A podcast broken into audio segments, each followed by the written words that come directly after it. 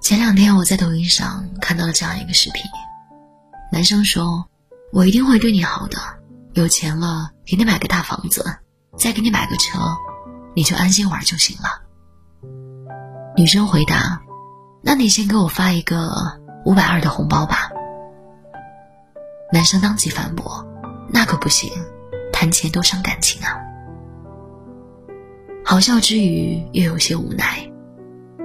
突然想起这样一句话：“你说他爱你，你谈钱试试，别去试探，不然可能就会知道什么叫全剧终。”有句俗话叫“金用火石，人用钱石”。其实每个人都是生活里的演员，夸张或克制着爱，笑也是哭，哭也是笑。爱你满分的人，可能因为怕成为你的负担，就把爱表现的少一些。比如父母，你离家在外，他们很少打电话，怕打扰你。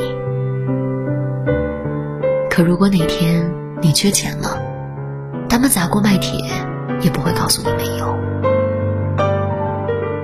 而爱你细微的人，也可能因为有所图，把爱夸张的多一些，单凭一张嘴。也能忽悠的人心花怒放。可是当哪天你想借一点救急钱，对方哪怕开着豪车，也会面不改色的跟你哭穷，说他没有钱。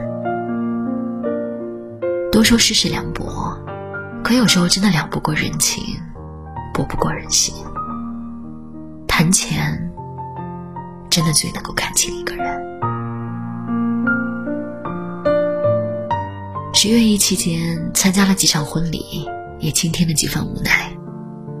朋友说，那个谁结婚的时候，我刚参加工作，一分存款都没有。给他的随礼钱都是我借的，结果现在我结婚，他微信上给我发了四个字“新婚快乐”，就打发了。咱也不是图份子钱吧？可你说多少的一个红包这么难吗？在钱这件事情上，真的很容易被双标。有些人跟你要钱的时候，绝口不提感情；换到你跟对方要钱的时候，绝口不提钱。提钱真的伤感情吗？其实不提才伤。只谈钱不谈感情，那是交易；只谈感情不谈钱，那是流氓。莎士比亚曾说：“借钱给别人，会让你人财两空。”这句话到底是不是他说的，我不知道。但这句话说的是真的，我知道。要毁灭一段关系，有很多种方式，最彻底的一种就是借钱。要么不借，对方觉得你冷漠，于是不再往来；要么借了，对方迟迟不还，于是撕破了脸。不管被借的人有钱没钱，他都没有义务借钱。所以，愿意借给你的人，是真心信任你的，真心难得。借钱的人，至少也该对得起这份信任。按时还钱，本该是最起码的素质，但是有很多人却在借钱的时候装孙子，还钱的时候当大爷。我一位朋友就亲身经历过一段关系这样的结束方式。他借了五千块给某位同事，两年当中，对方都没有主动提过还钱，朋友也没好意思要。后来因为他家里人生病，花了一大笔钱，所以无奈开口要钱。对方的回复简直令人震惊：“哎呀，这五千块也解决不了你多大问题，你再还我一段时间嘛，又不是不给你，咱俩这关系是不是？”朋友跟他详细的说明了情况，对方直接消失不再回复。一气之下，朋友说了狠话：“如果你不还钱，那就法院见吧。”没几分钟，对方转账过来，还附带了一条消息：“就这点钱也至于？真是看透你了。”朋友在回复的时候，已经显示被对方拉黑了。隔了很久，他跟我说起这件事情，还气得眼圈发红。他说：“我也不是什么有钱人，五千块对我来说也已经很多了。我把他当朋友才借给他的。”可他说那句话的时候，我才明白，其实我在他那里哪是朋友啊，根本就是有利可图的冤大头而已。时间验证人心，金钱见证人心。都说世人慌张，不过图碎银几两。有时候这碎银几两能免饥荒，能解惆怅；可有时候这碎银几两也能磨灭了人心善良，毁了真心几行。所以，如果有人不愿借钱，也避免谈钱，也真的不一定是冷血，而是社会给每个人都上了太多现实的课。在金钱面前，很多关系经不起推敲，很多事情暴露无遗。如果可以，只能希望我们都不会有缺钱到需要借钱那一天，更希望你真心对待的每一份感情都能够熬得住现实的考验。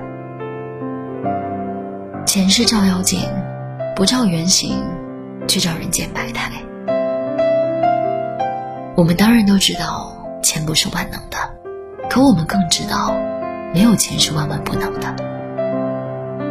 天下熙熙，皆为利来；天下攘攘，皆为利往。人活一世，谁也摆脱不了跟钱来往。